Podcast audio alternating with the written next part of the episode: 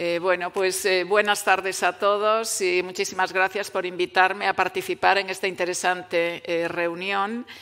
gracias a los que, bueno, también saludar a los que nos están viendo detrás de, las pantallas, que siempre cuesta un poco más saber dirigirse a ellos. ¿no? Bueno, pues después de esta primera parte que eh, tan interesante, pero más de laboratorio, eh, digamos, pues esta eh, última parte es un poco más terrenal, ¿no? Y, bueno, sabemos que la inflamación tipo 2 está presente en muchísimas enfermedades. nosotros estamos más centrados en el asma, pero eh, este tipo de inflamación está presente pues, en la piel, tanto en la dermatitis atópica como en el prurigo nodularis o la urticaria, en el tracto gastrointestinal superior y cada vez pues, eh, se habla más de la patología esofágica o incluso gastritis eh, de tipo eosinofílico. En la vía aérea superior eh, intento señalar, pero no sé qué pasó. Bueno, en la vía aérea superior, eh, la rinosinusitis eh, crónica, o eh, la EREA, la rinitis alérgica y en la vía aérea inferior el asma y, bueno, pues también está ahí eh, el EPOC, ¿no? Y de hecho en la última clasificación eh, de, la, de la GOL pues se habla de la EPOC eosinofílica y bueno, creo que esto daría para un buen debate también y la aspergilosis broncopulmonar alérgica. En todas estas enfermedades, por tanto, existe eh, de una u otra manera un mecanismo inflamatorio tipo 2. Y bueno, eh, sé que entre la audiencia eh, hay alergólogos y aquí también presentes en la sala. Y yo le he escuchado muchas veces eh, a los alergólogos hablar de lo que es esta marcha atópica. Esta gráfica procede pues, de una cohorte de más de 130.000 niños en los que se fue registrando desde que nacieron las distintas enfermedades tipo 2. Y se puede observar que la primera enfermedad en la que aparece antes es la dermatitis atópica, luego aparecen las alergias alimentarias, luego el asma y por último pues eh, la rinitis alérgica y eh, la esofagitis eosinofílica. Eh, bueno, el papel que tiene la interleuquina 4 y la 13 en la fisiopatología de las principales enfermedades inflamatorias eh, me voy a centrar sobre todo en estas cuatro, en la dermatitis atópica, el asma, la rinosinusitis crónica con pólipos nasales y la eosofagitis eosinofílica, pues como decía, estas interleuquinas contribuyen en las cuatro enfermedades en el tráfico de las células inmunes hacia el tejido, en la disfunción de la barrera y el remodelado tisular, que ya eh, nos han hablado anteriormente de la importancia eh, que tiene, En la disfunción neuroinmune eh, también influyen, eh, nada más que añadir a lo que ya nos ha dicho el, el doctor Kirce, en las alteraciones del microbioma eh, influye en, en, las tres eh, primeras enfermedades. Y un aspecto muy importante eh, de los pacientes, eh, sobre todo de los pacientes eh, con asma y con rinosinusitis, con pólipos nasales, es eh, la producción de moco. Y estas dos interleuquinas están implicadas en esa producción de moco que sabemos que desde el punto de vista clínico es un síntoma que muy molesto para algunos pacientes y que por tanto si existe una manera de bloquear estas interleuquinas y disminuir eh, la producción de moco, eh, pues es un aspecto eh, que beneficiará a los pacientes. Y también influyen en la producción de IgE y en la activación de mastocitos en las cuatro enfermedades. Por tanto, estas dos interleuquinas están muy presentes. Y otro punto a resaltar es eh, que eh, las enfermedades eh, mm, en las que está implicada de alguna manera la inflamación tipo 2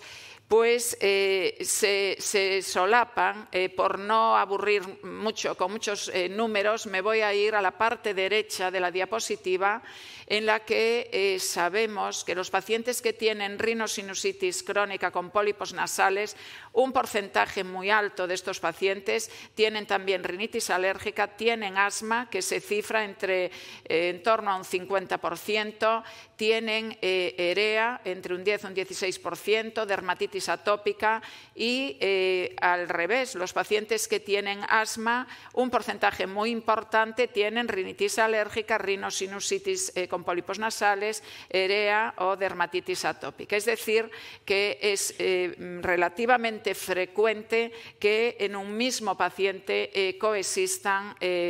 una o más de estas enfermedades. Por tanto, esto eh, a dónde nos lleva es a pensar eh, que eh, en un mundo utópico lo ideal sería manejar al paciente con todas sus comorbilidades eh, de una manera integral y de hecho, bueno, pues eh, la GEMA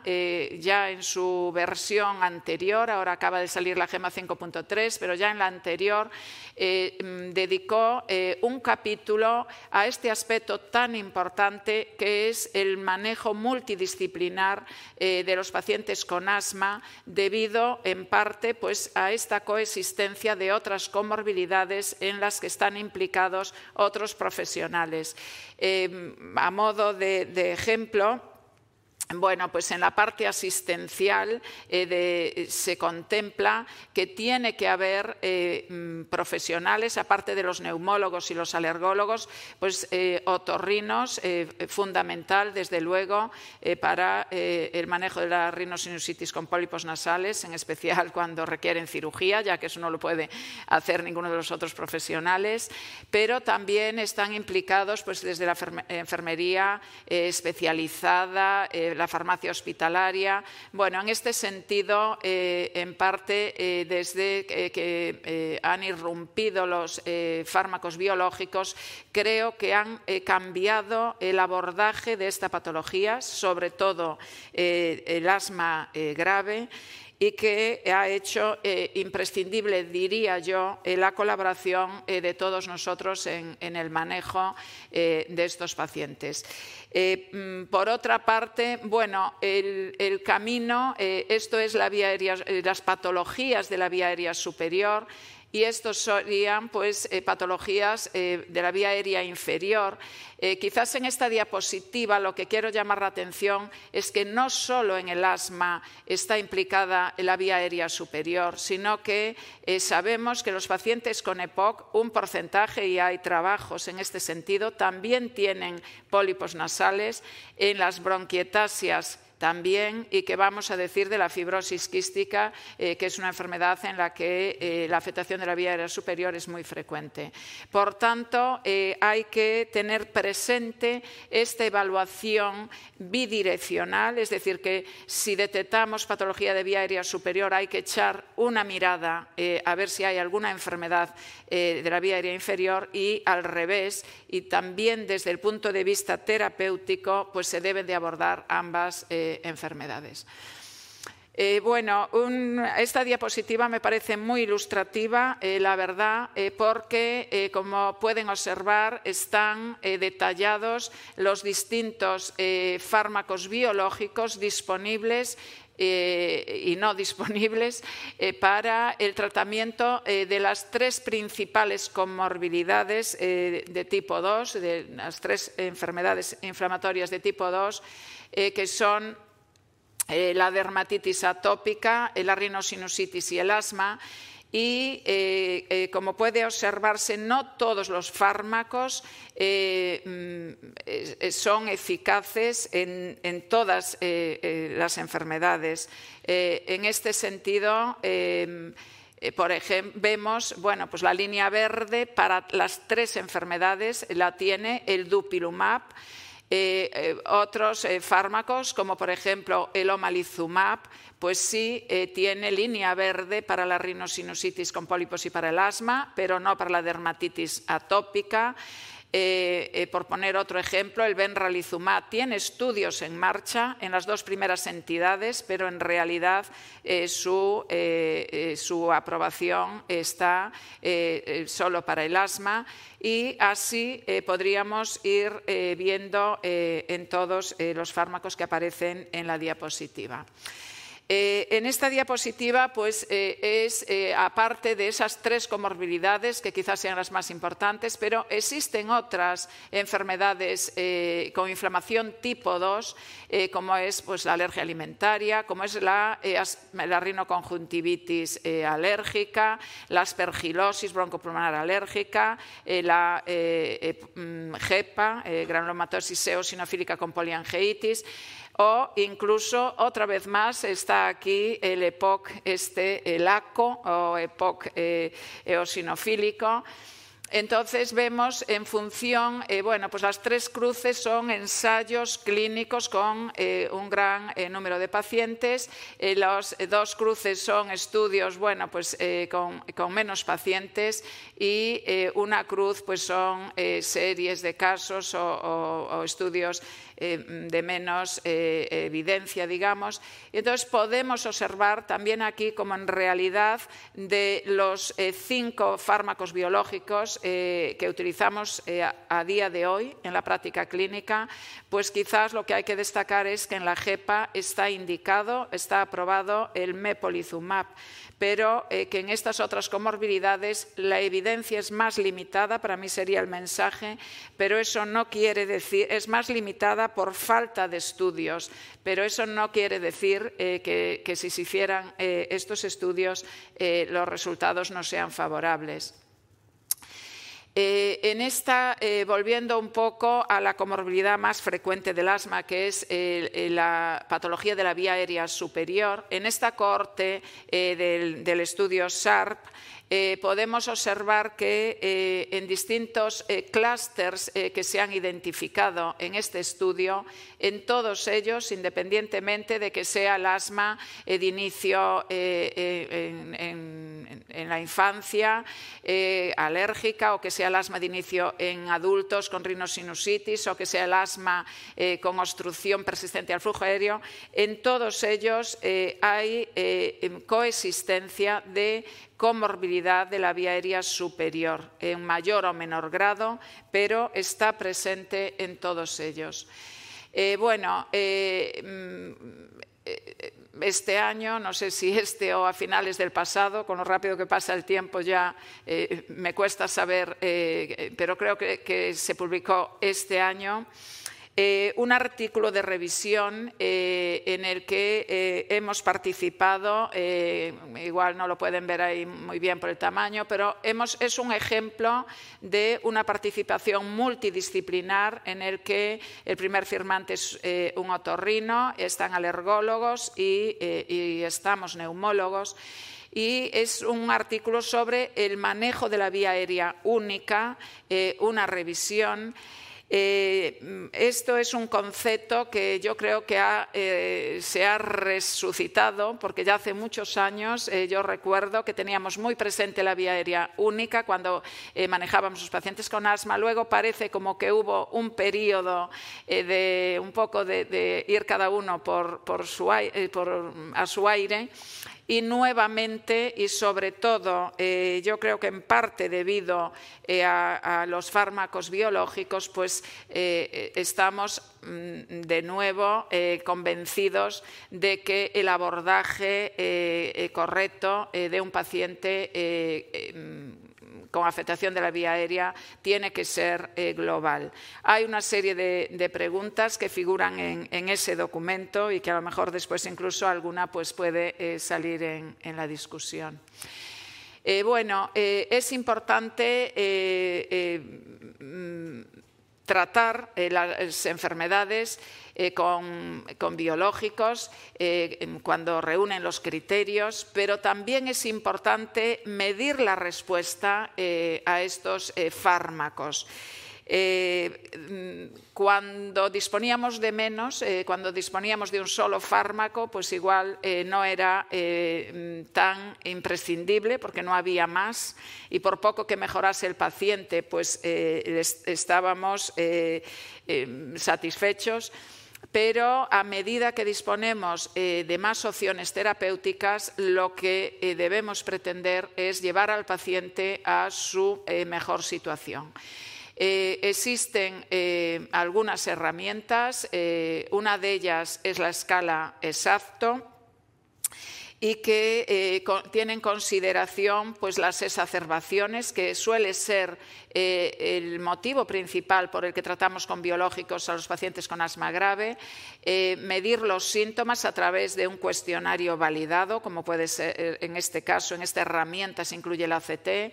el uso de corticoides sistémicos y la función pulmonar. Estas cuatro variables eh, también eh, son las mismas que, ha tenido en consideración otra herramienta, que es el FEOS, pero como veremos después, eh, el ESATO tiene bueno, pues un, rasgo diferencial, que lo veremos en la diapositiva siguiente. Esta herramienta, bueno, pongo ahí las fases en las que, se siguieron para su elaboración, en la que se tuvo en cuenta pues, una encuesta Delphi, y eh, mm, bueno, se construyó la herramienta y luego se definieron los intervalos para cada tipo de respuesta, que esto quizás es uno eh, de eh, las aportaciones importantes de, esta herramienta porque, como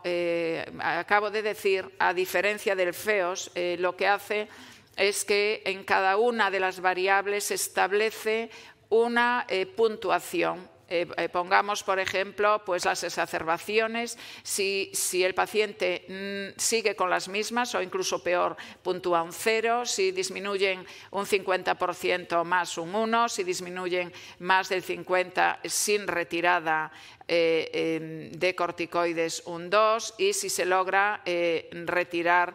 los corticoides sería un 3.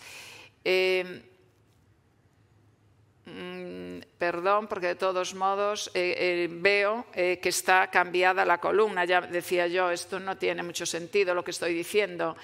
creo que esto pertenece a la columna de los corticoides, esto pertenece a la columna del ACT y las exacerbaciones, perdonen, pero están cambiados de, de, columna, pero creo que se entiende bien que cada variable lleva su puntuación. Y eh, finalmente, bueno, pues con la puntuación total se, eh, tiene en cuenta si el paciente está eh, tratándose con corticoides de mantenimiento o no porque lógicamente, como una de las variables son los corticoides sistémicos, esa puntuación varía, siendo la máxima para los pacientes em, sin corticoides de 10 y para los de corticoides un 7. La verdad es que siento que, en el directo estén los números cambiados, pero, eh, creo que, se entiende.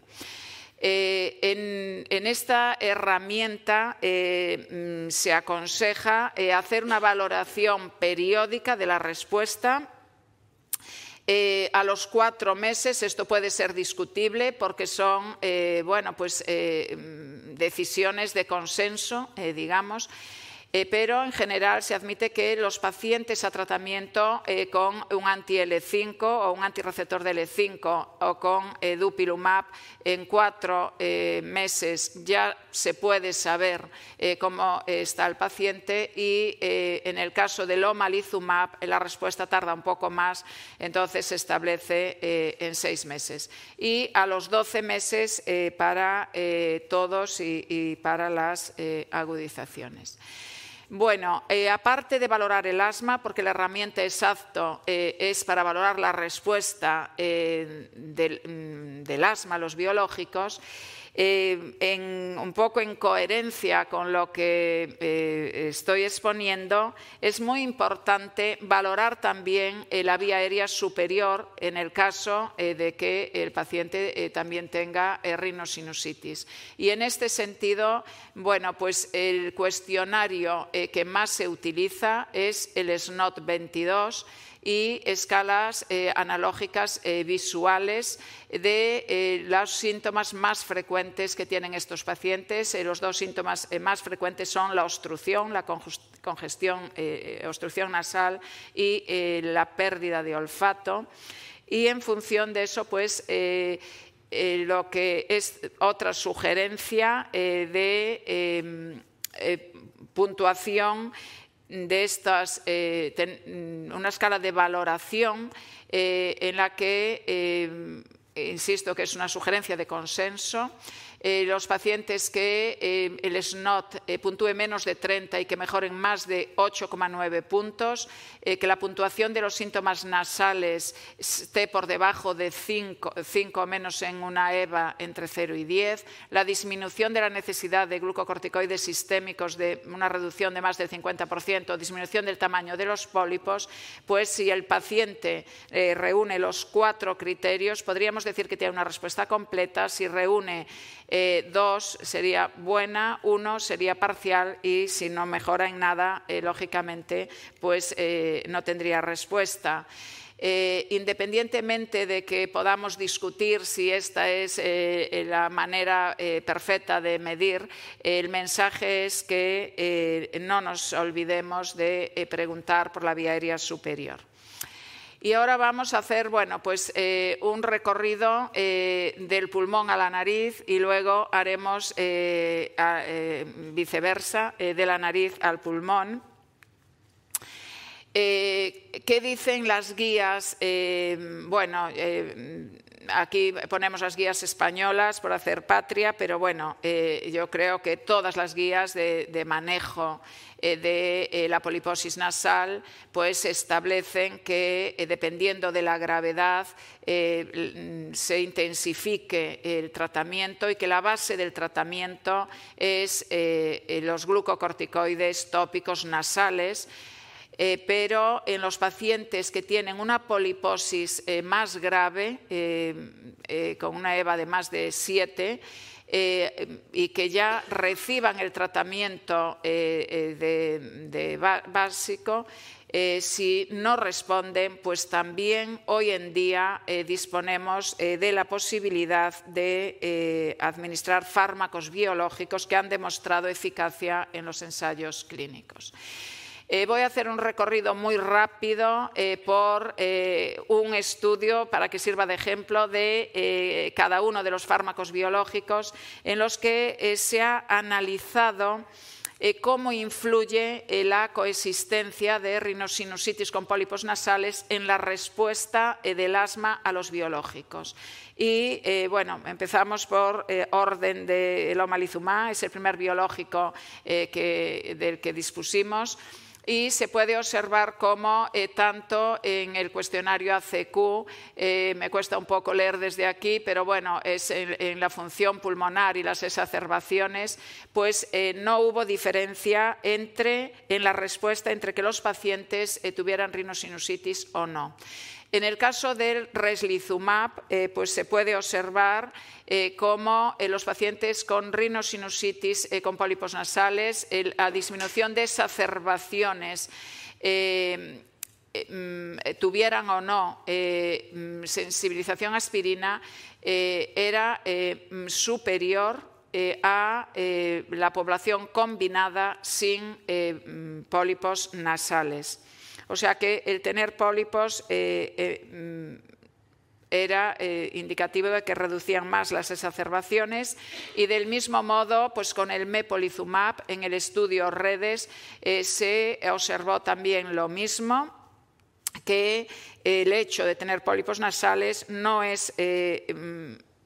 un factor eh, de, mal eh,